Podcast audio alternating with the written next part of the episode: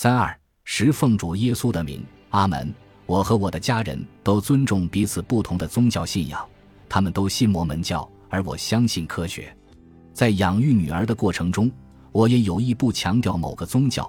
他俩知道我和他们的父亲都不相信上帝，但他俩都很有礼貌，懂得宽以待人，懂得尊重，也能明辨是非。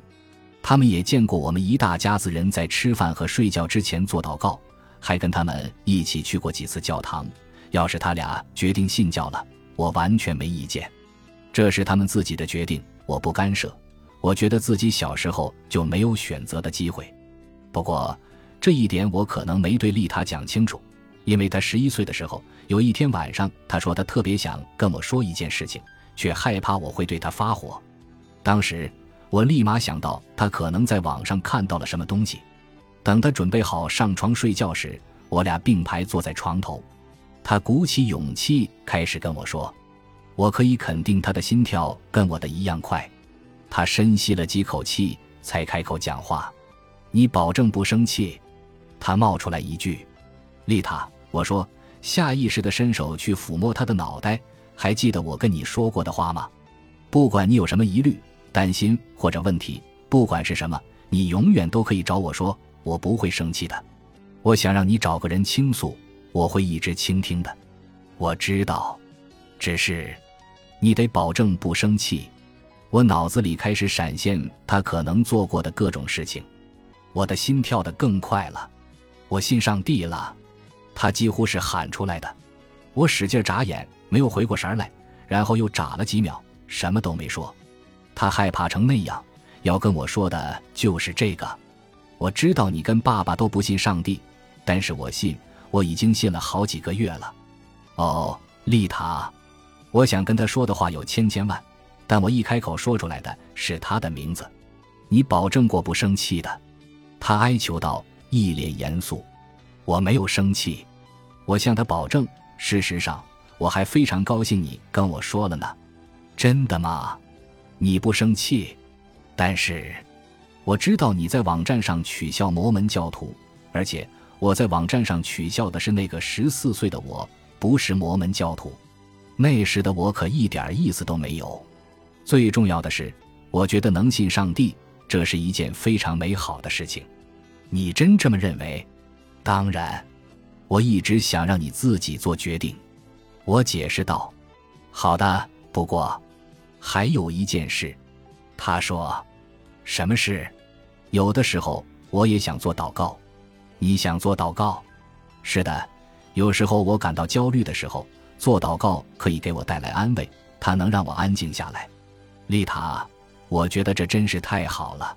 你能找到自己可以做又喜欢做的事情，还能给你带来安慰，这真是太棒了。你真的不会因为这个生气？不会，一点儿都不会。事实上，要是你需要，我愿意跟你一起做祷告。我以前可擅长做祷告了，你以前也祷告？他一脸难以想象的样子。是的，我信摩门教的时候，可是一个很棒的摩门教徒呢。要是你想，我甚至还可以带你去教堂。不，不，不用了，我不需要去教堂，我只想信上帝，做祷告，这就够了。我简直乐不可支了。在我放弃宗教信仰的众多理由中，每个星期日上午那接连三个小时的无聊时光排名可是数一数二的。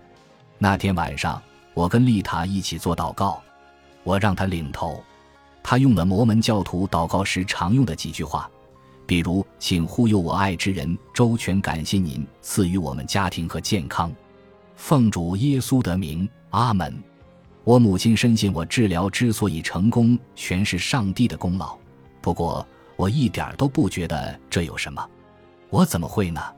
过去的十天里，母亲为我牺牲了那么多。要是她觉得是她的上帝和救世主在正确的时间把我引领到正确的地方，那么我很高兴她能相信，并且把自己的信仰和我分享。另外，某个开关已经打开了，我只能这样来描述。就像多罗西打开房子的门，然后就降临到了奥兹国一样，那五彩缤纷的色彩几乎令人头晕目眩。半小时之后，我又在院子里扔了好长时间的曲棍球，感觉胳膊快要掉下来了。这只狗玩起扔球的游戏来，那可是不到倒下的那一刻都不停止的，甚至倒下了还会央求着再扔一次。我打开房子的侧门，把狗放进去，然后走到前廊，坐下来沐浴在午后的阳光里。这个治疗管用了，我脑子里不停地闪现这句话：这管用了，管用了。我不再感觉想死了，这是最最重要的。不管父亲有什么反应，那都是次要的。我在手机里翻出父亲的电话，紧张地拨通了他的电话。小羽毛，是你吗？他问。是这样的，我父亲给我起名字叫希瑟。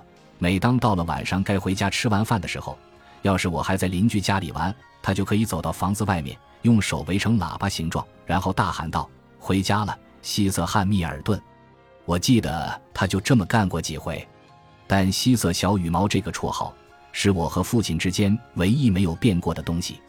每次他跟我说话，都叫我小羽毛。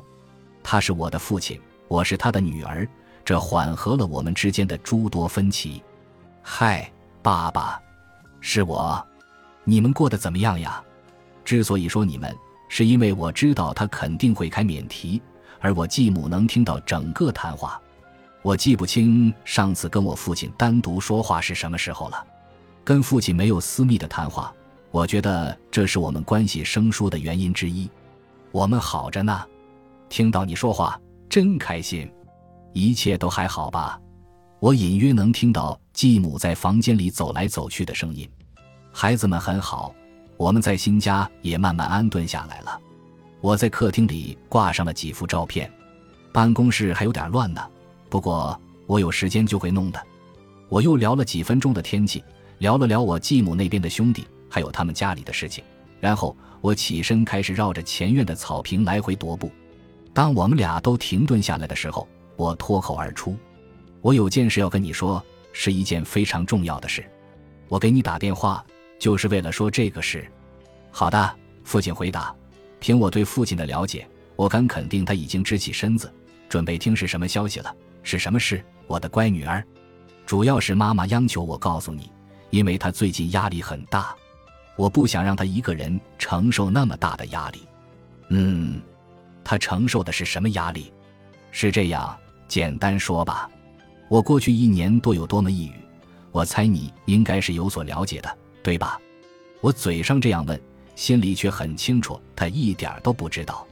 嗯，我知道你的工作让你受苦了。我们之前也谈论过，除了工作，还有其他的原因吗？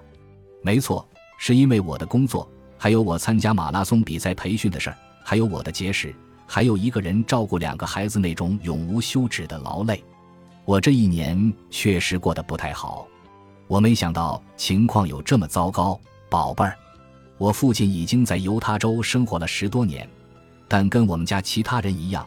还是没能改掉南方人说话的那种口音，是很糟糕，非常非常糟糕。至少之前是的。这次抑郁是我经历过的最糟糕的一次，可能妈妈是唯一清楚到底有多糟糕的人。呃，听你这么说，我很难过。有什么我们能为你做的吗？他问。这么说，嗯，我怎么说呢？我觉得此时此刻我需要你做的。就是让妈妈跟你说说她所经历的这一切，她觉得有点孤单，因为过去的这十几天，她和罗布一直在带我去电休克疗法中心接受一个实验性的治疗。电休克疗法，父亲郑重其事地问道：“你说的是电休克疗法？我不是接受电休克疗法治疗，爸爸，不是的，只不过我接受的这个治疗也在同一家诊所里。哦，天哪！”天哪，好的，那你跟我好好说说。我简单的描述了一遍，尽量使用非常基本的术语，以免他受到更大的惊吓。但当我最后说到呼吸管的时候，我发现自己也跟着严肃起来。我不知道失去意识的时候都发生了什么，我毫不知情，就好像那一刻我还清醒着。突然，我就在另外一个房间里从麻醉状态中醒来了，嘴里还说着稀奇古怪的话。有时候还胡乱责备陌生人，我不知道麻醉的时候发生了什么，但妈妈全程都看着呢。她觉得发生的一些事情会让她心生不安，甚至有一些还会让她觉得几乎要崩溃了。不过，还是让他跟你说到底什么情况吧。我是说，我不知道他看到了什么，我只知道这给他带来了很大的压力。